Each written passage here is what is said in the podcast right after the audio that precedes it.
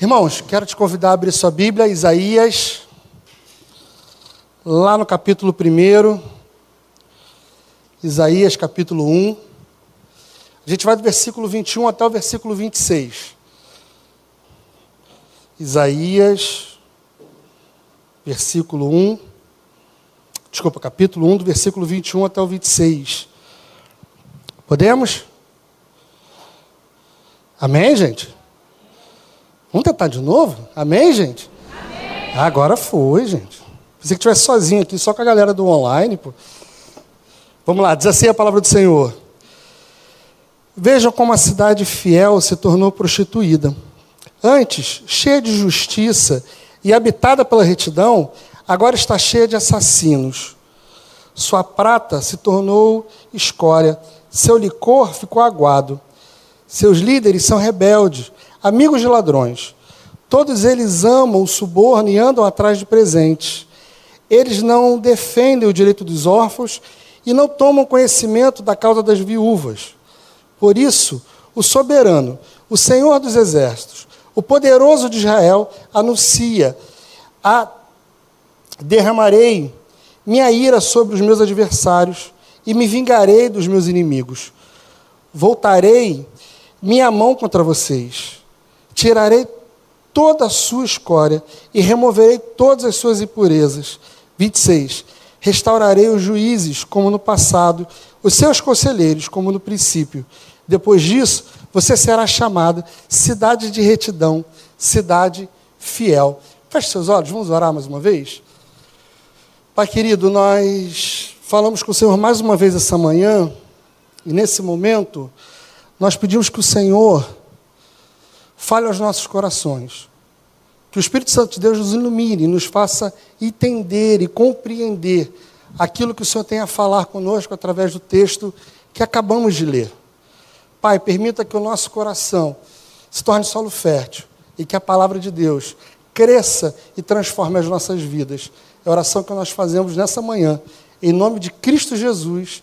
Amém e amém. Irmãos, para quem é pastor, ou para quem cuida de vidas, seja você líder de célula, seja você alguém que seja conselheiro em um dos ministérios da nossa igreja, poucas coisas são tão frustrantes e desanimam tanto a gente quando você investe tempo em alguém, você caminha com a pessoa, você faz é, discipulado com ela, você ensina, você dá o que Paulo chama lá do leite espiritual, e você passa tempo com aquela pessoa, e alguns anos depois, ou tempo depois, você percebe que aquele seu esforço já não está mais valendo. Que aquele indivíduo, aquela pessoa, já não está mais tão. com a chama tão acesa dentro dela. A vida dela, que era reta, que estava sendo transformada, que estava sendo mudada, agora já não, não aparenta uma relação tão próxima com Cristo. Isaías está fazendo uma denúncia exatamente sobre isso. Isaías olha para a cidade de Judá e diz o seguinte: as pessoas que habitavam aqui que antes eram conhecidas como fiéis, hoje estão completamente desviadas do caminho do Senhor. E aí a gente vai voltar o olho um pouquinho, os olhos um pouquinho no texto, só para a gente entender como é que Isaías chega até ali. Se você ler, vou deixar como devocional para a semana, não precisa ler agora, mas durante a semana você lê o primeiro capítulo de Isaías. Se você ler do versículo 1 até o versículo 9, Isaías fala e apresenta os que estão ali, exatamente no versículo 9, os que permaneceram fiéis. Então, dentro dessa cidade, que está tomada pelo pecado, ainda existem algumas pessoas que se mantêm firmes, que se mantêm como colunas. Lá no versículo 13, Isaías vai falar sobre a entrega deles de ofertas, que eles continuam a fazer os sacrifícios, que eles continuam a preservar o ritual. E aí Isaías avança lá no versículo 16 e dá uma orientação para eles dizendo o seguinte: lavem-se diante do Senhor, lavem seus pecados diante do Senhor. Versículo 17, Isaías diz que eles precisam retomar o cuidado com os órfãos e com as viúvas, exatamente como aparece no texto que nós lemos. E aí, lá no versículo 19, 18 a 20, Isaías fala sobre perdão e sobre se redimir diante do Senhor, sobre dobrar os joelhos diante do Senhor. Isaías vem apresentando o cenário e vem mostrando, até chegar no nosso texto específico, que a cidade fiel tem alguns remanescentes que se mantêm fiel. Contudo, a grande maioria da população estão distantes, distantes daquilo que é a palavra da verdade.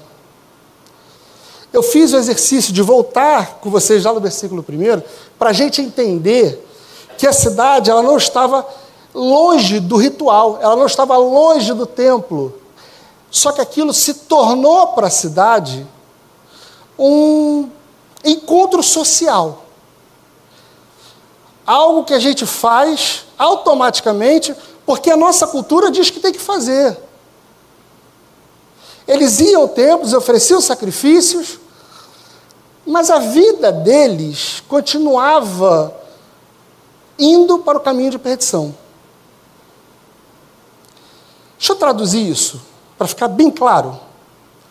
Eles acordam de manhã, tomam banho, escolhem uma roupa bonita, vão ao culto, celebram, cantam. No momento ainda podia abraçar, se abraçam,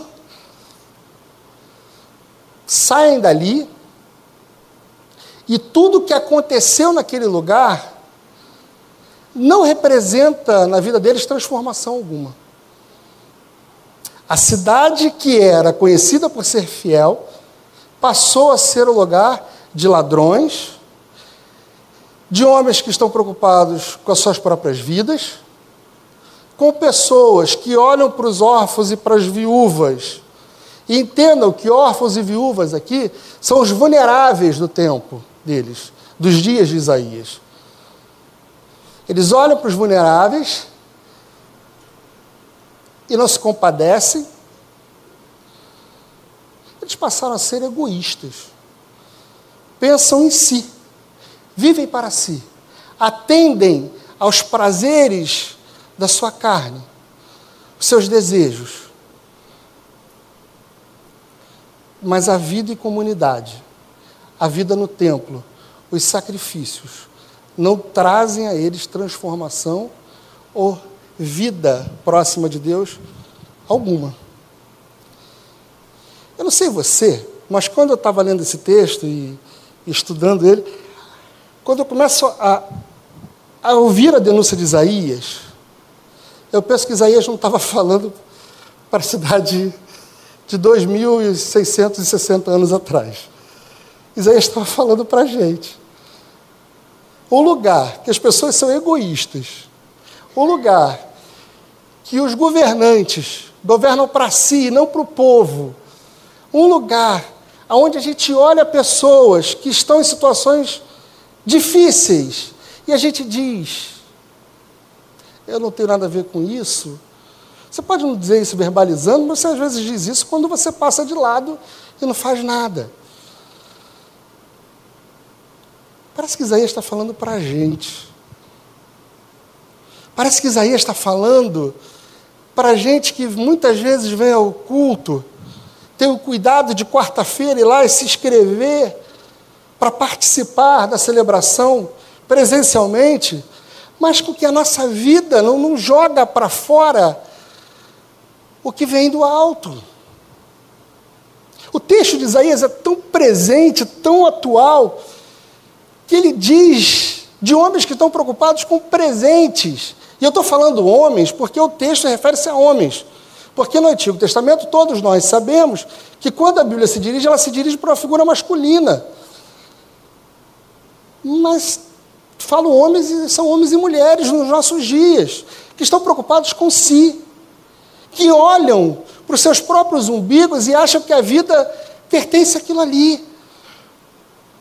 Pertence a atender os nossos caprichos. Deixa eu te falar uma coisa. Parece que isso está muito distante da gente quando a gente fala de desvio de conduta ou desvio de moralidade, ou quando a gente fala de uma vida fria que não representa Deus aonde chega, que não representa transformação, que não apresenta a transformação que vivemos. Mas isso é o que acontece com a gente.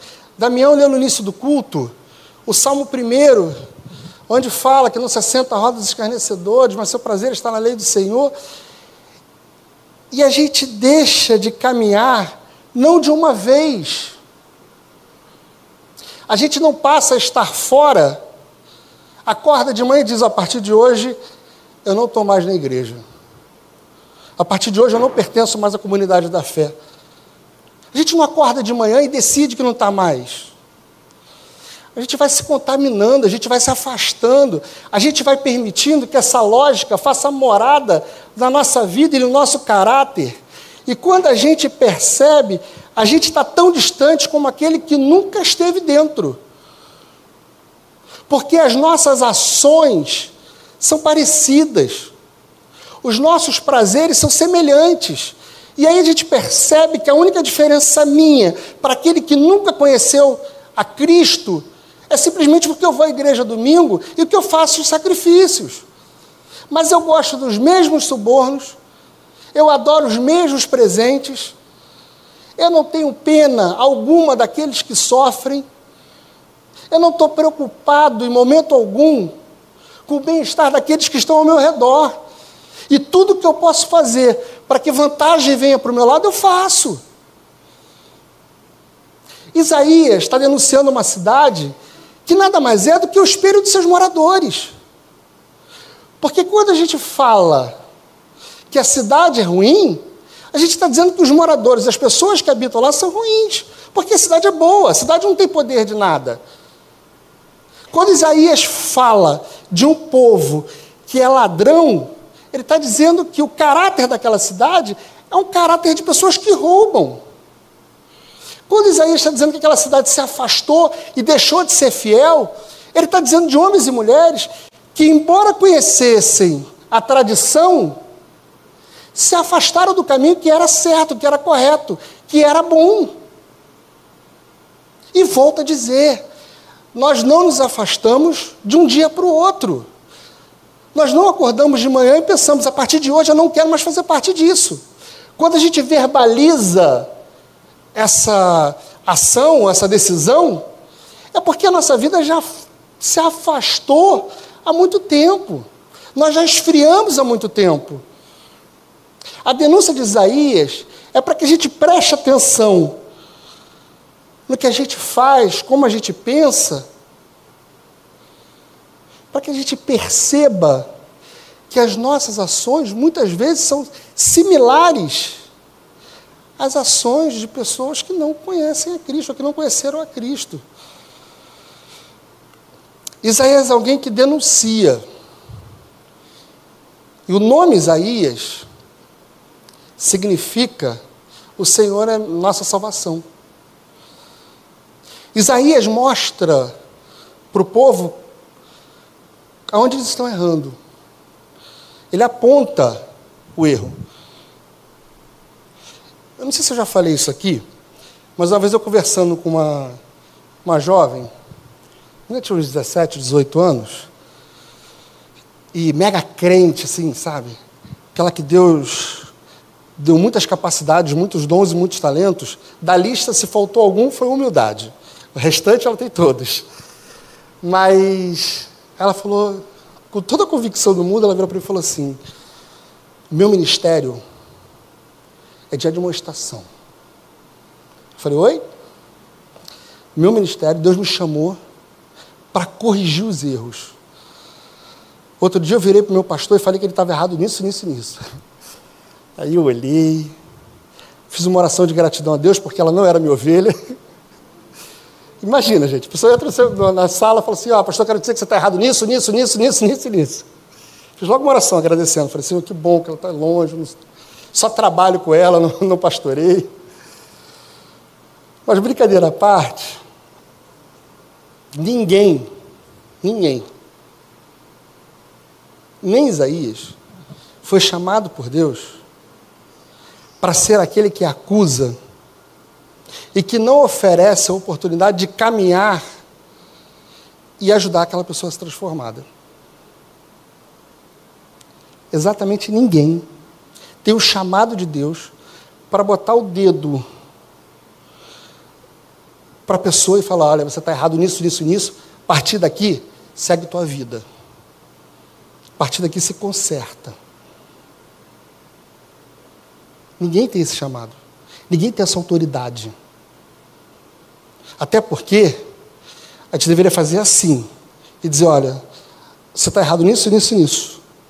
Acerta a sua vida, acerta seus passos e vai.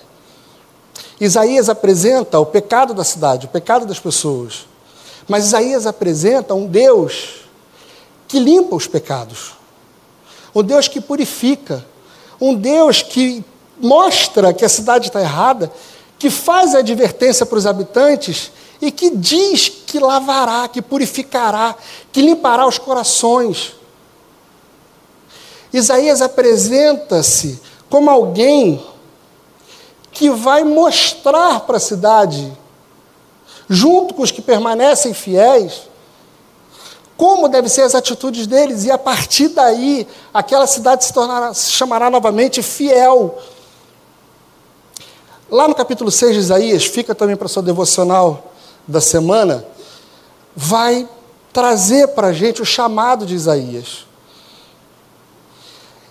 E no chamado de Isaías, ele, num momento de comunhão profunda com Deus, de encontro profundo com Deus, ele percebe que ele é alguém com lábios impuros, que vive no meio de pessoas que têm impuros lábios. Isaías está dizendo para o Senhor o seguinte: eu entendi que o meu chamado é ser profeta, eu entendi que eu vivo para manifestar a sua graça, para dizer quem o Senhor é. Eu entendi. O problema é que eu não dou conta disso. O problema é que eu tenho tantos erros, tantas falhas, que eu não sou capaz disso. E aí o texto diz para gente que vem um anjo e toca um braseiro. E Isaías responde dizendo: a pergunta é: quem eu enviarei? Isaías diz: envia-me a mim. Irmãos e irmãs, se a gente quer ver uma cidade transformada, se a gente quer ver pessoas transformadas, é preciso dobrar os joelhos diante de Deus e falar: Senhor, me limpa, me modifica, mostra os meus erros, a fim de que eu possa, de forma digna, diferente, mostrar a tua glória e fazer parte da transformação daqueles que estão ao meu redor. A gente quer anunciar a palavra do Senhor, mas a gente não quer ter os lábios tocados pela brasa. A gente quer anunciar a palavra do Senhor, mas a gente não quer ter vida transformada. Você acha que o ministério de Isaías foi bonito? Isaías andava de jato para um lado e para o outro, onde chegava arrastava multidões. Isaías não tinha problemas financeiros, Isaías não tinha dor de cabeça. Ele não acordava de manhã pensando, pô, vou ter que sair para pregar o evangelho hoje. Isaías era homem, como eu e você. Passava pelas mesmas frustrações que eu e você.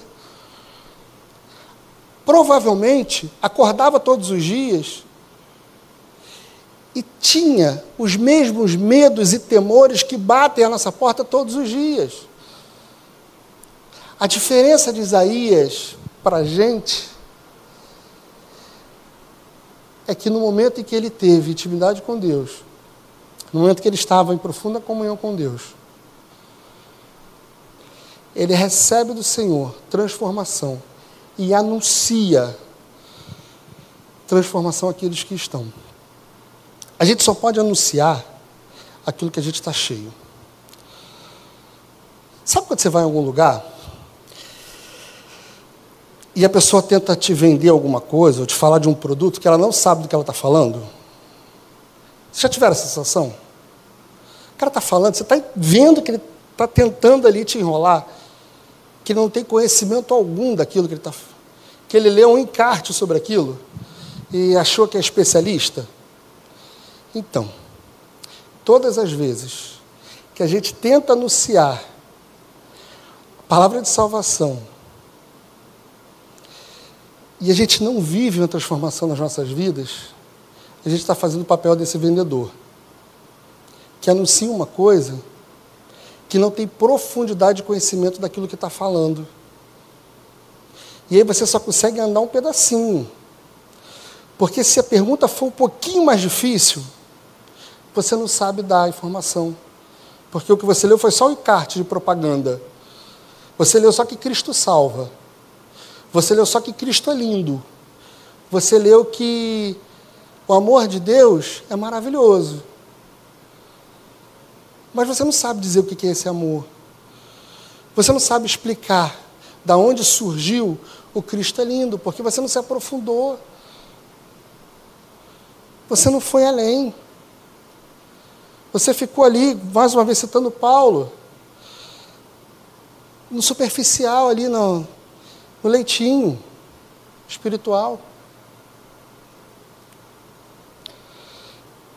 Todos nós corremos o risco de esfriar. Todos nós corremos o risco de não termos mais prazer na lei do Senhor. Todos nós corremos esse risco. Todos nós. Na última música que eu falei que era linda, ela começa falando sobre dificuldades e que elas nos fortalecem. O problema é que a gente não quer as dificuldades. A gente não deseja as dificuldades. A gente se satisfaz ou se detém no superficial mesmo, tá bom. Eu vou só manter a minha frequência dominical porque já é suficiente. Eu vou só assistir a reunião de oração terça-feira, mas eu abro uma segunda tela e já vou lendo aquele relatório que é importante ler enquanto o pastor está orando. Ao invés de ler a Bíblia, eu boto na rádio e vou ouvindo aí o que Deus tem para falar. Sabe aquela caixinha de promessas? Já viram? Já viram, gente? Vamos lá, pode dizer sim ou não. Já viram a caixinha de promessas? Às vezes a gente quer se alimentar de caixinha de promessas. Que você vai lá, abre a caixinha, pega um texto bíblico, um versículo e diz: Olha, esse é o versículo de Deus para a minha vida hoje. Pode até ser. Pode até ser. Pode até ser que num simples versículo que sai da caixinha de promessas, Deus fale ao seu coração profundamente. Mas só isso não é suficiente. Só isso é incipiente, é frágil. Só isso não vai te dar prazer na lei do Senhor. Quando o salmista diz isso, eles se reuniam nos templos e eles ficavam discutindo a lei lendo, relendo, e levantava um ancião e falava, e dava sua interpretação sobre aquele texto, e vinha outro ancião e falava, interpretava aquele texto, e eles iam estudando e comparando os textos, eles passavam um dia, o sábado, lendo e ouvindo e repetindo, para aquilo ser fixado na mente e no coração. E a gente quer que Deus fale pelo passarinho que passou. Volto a dizer, Deus pode falar através do passarinho que passou. A Bíblia diz que Deus usou a mula para falar com o Balaão. Então Deus pode usar qualquer um. Não vai vir a piadinha, pode ficar tranquilos. Não vou falar piadinha, embora tenha vontade de dizer, mas Deus pode usar qualquer um. Deus pode usar todas as coisas para se manifestar e para se apresentar. Contudo, Deus tem prazer quando nós paramos e meditamos, e lemos, e conhecemos, E o fato de você parar de ler, de estudar, de orar, faz com que os dias ruins passem na nossa vida mais suaves, porque a gente está fortalecido. Passa que os nossos problemas, as nossas enfermidades não tenham tanto poder sobre a nossa vida, porque nós estamos firmados.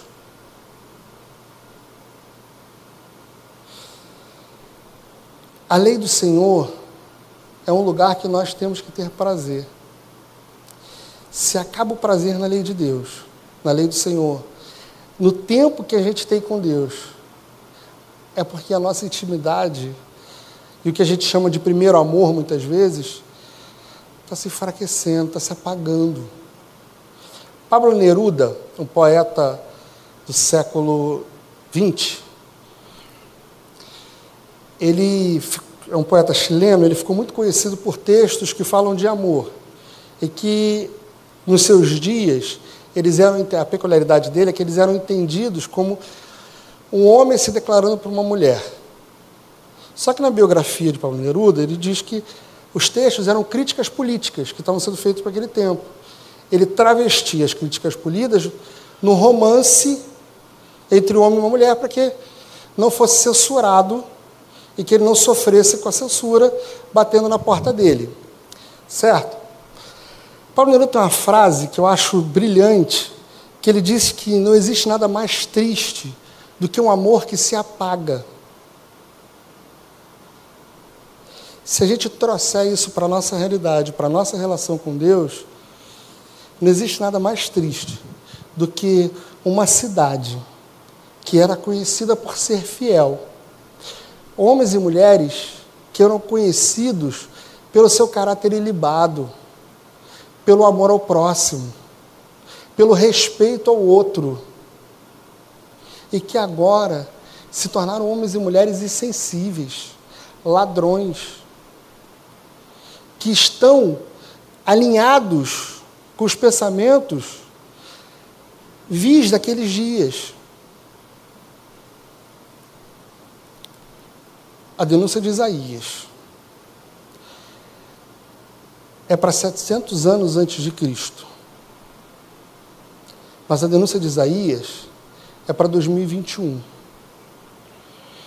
Independente da sua convicção política, se você torce por um lado ou para o outro, e a discussão não é essa, mas eu ouvi muita gente criticando a falta de oxigênio essa semana. Será que a gente perdeu mais tempo criticando de quem era a responsabilidade? A gente perdeu muito tempo com isso. Quantas vezes nós dobramos os nossos joelhos e oramos, clamando por misericórdia daquelas pessoas? Quantas vezes essa semana a gente de alguma maneira tentou ser auxiliadores àquela situação. Sabe quem são aqueles? A viúva e os órfãos dos nossos dias.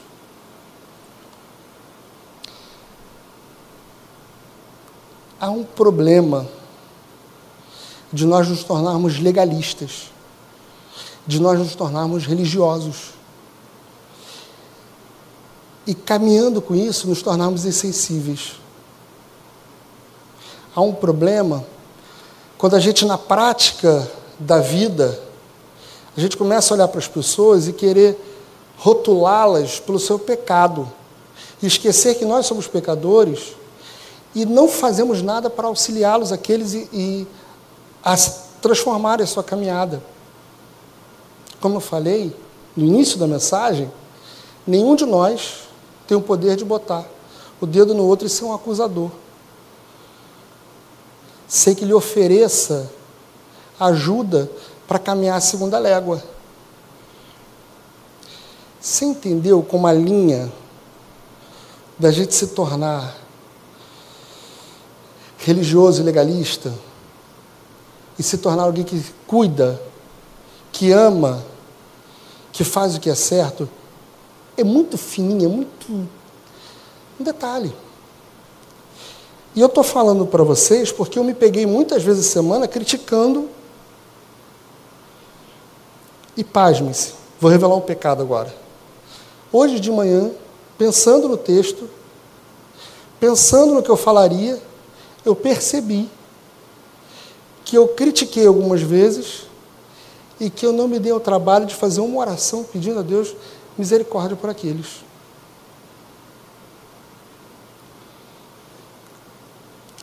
Hoje de manhã. Porque a gente está tão acostumado a acusar, a enxergar erros, a mostrar o que está errado e pouco acostumado a auxiliar, a ser misericordioso. No mesmo capítulo, Isaías fala duas vezes sobre o cuidado com o outro. Isaías não está dizendo para a gente ser ativista de causas, mas Isaías está dizendo para a gente ser amoroso. Você quer ver uma cidade transformada?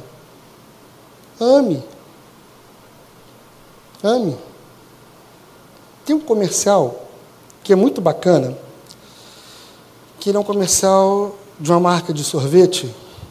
Se vocês já viram.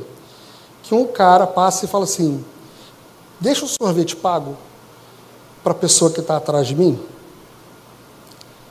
E ele vai embora.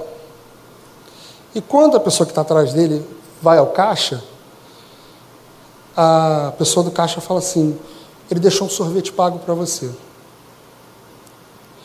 A pessoa fica constrangida e ela paga o sorvete para a pessoa que está atrás. E aí a coisa vai acontecendo. A coisa vai acontecendo. O poeta Gentileza já dizia isso. Que quando a gente consegue gerar gentileza, né? Quando a gente é gentil, nós transformamos as ações ao nosso redor em gentileza. Você quer ser um grande anunciador do reino de Deus? Seja alguém que foi transformado pelo Senhor.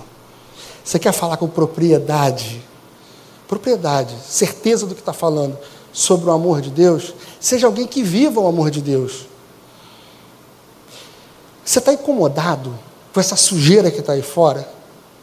Você está incomodado com esse monte de ladrão com essas pessoas que olham para si, seja alguém que faz diferente. Porque Isaías não está contando com o exército, ele está contando com meia dúzia que se mantiveram firmes. E acreditando na promessa de Deus que a cidade seria transformada e seria limpa. Nenhum de nós tem a autoridade, mais uma palavra-chave, nenhum de nós tem a autoridade de achar ou de pensar que algo não pode ser transformado, porque Deus é o Deus que transforma. Deus transforma a cidade, Deus transforma pessoas, Deus transforma quem Ele quiser, da forma como Ele quiser. A gente só precisa orar, a gente só precisa acreditar, a gente só precisa mostrar como é que é a transformação.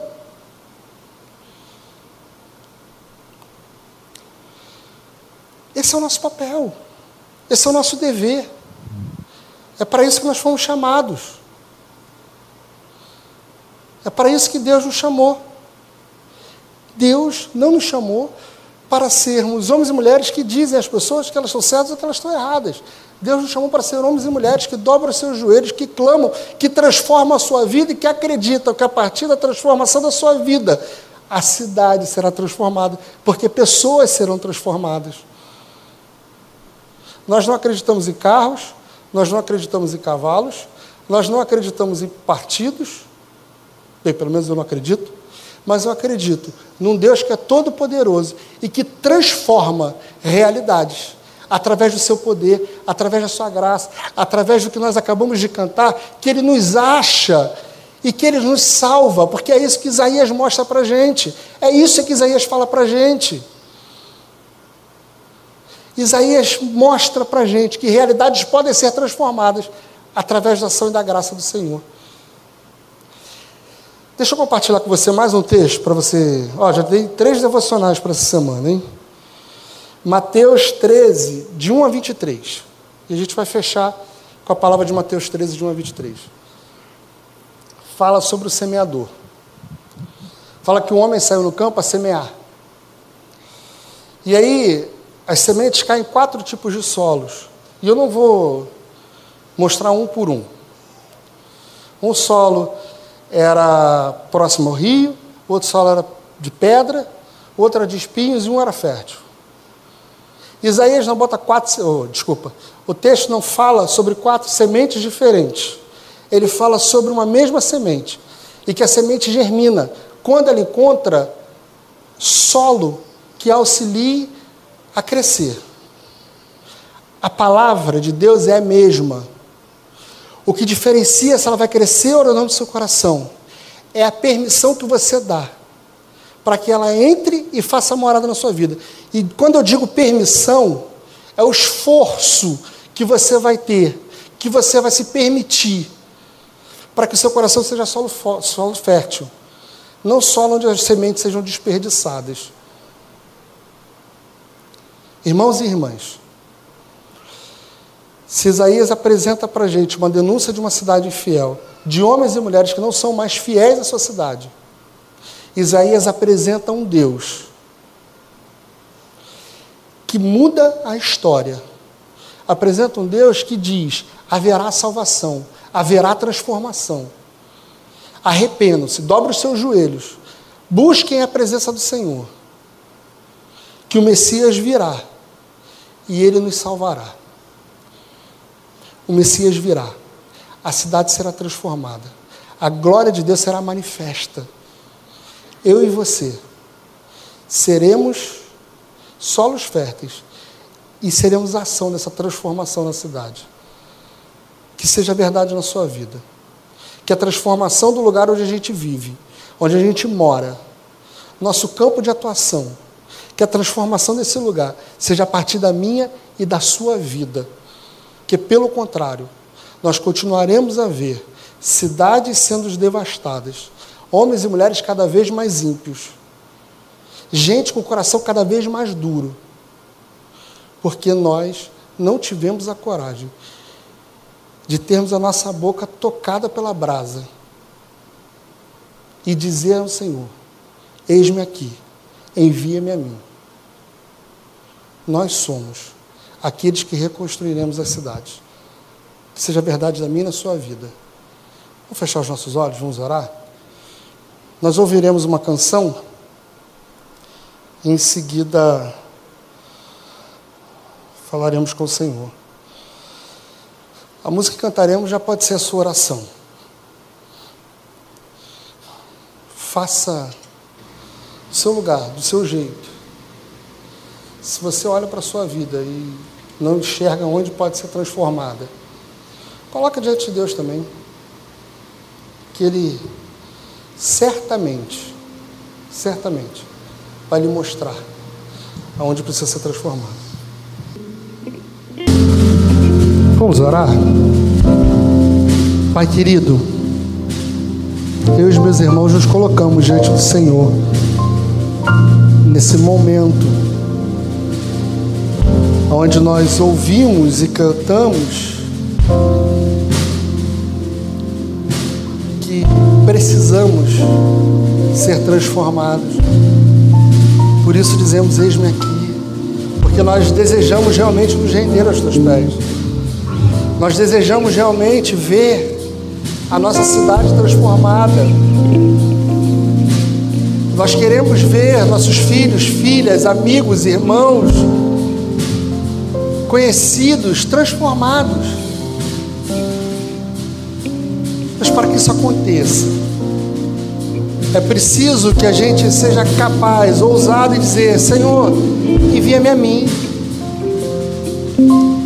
A gente precisa ter os nossos lábios tocados, porque o nosso lábio é impuro, nosso coração é impuro.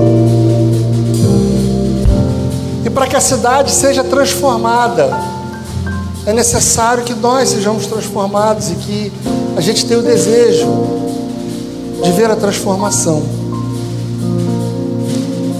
Deus querido,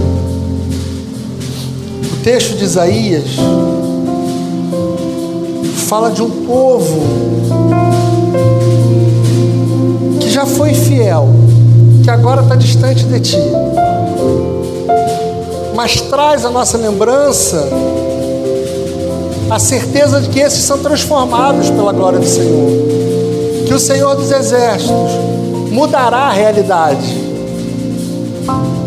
E nós, nessa manhã, clamamos a Ti, oramos ao Senhor, que realidades sejam transformadas, que vidas sejam transformadas, que pessoas sejam transformadas, que nós sejamos transformados para a glória do Senhor.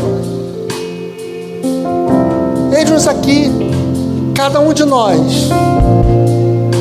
E a nossa oração é que o Senhor venha com brasa viva, toque, limpa, transforma e envia-nos a nossa responsabilidade, que é anunciar o Senhor, que é anunciar a glória do Senhor, que é amar os nossos irmãos, que é amar os nossos semelhantes, que é viver disposto a caminhar com com os nossos irmãos e irmãs a segunda légua, porque é assim que o Senhor nos chama. Para isso que o Senhor nos chama.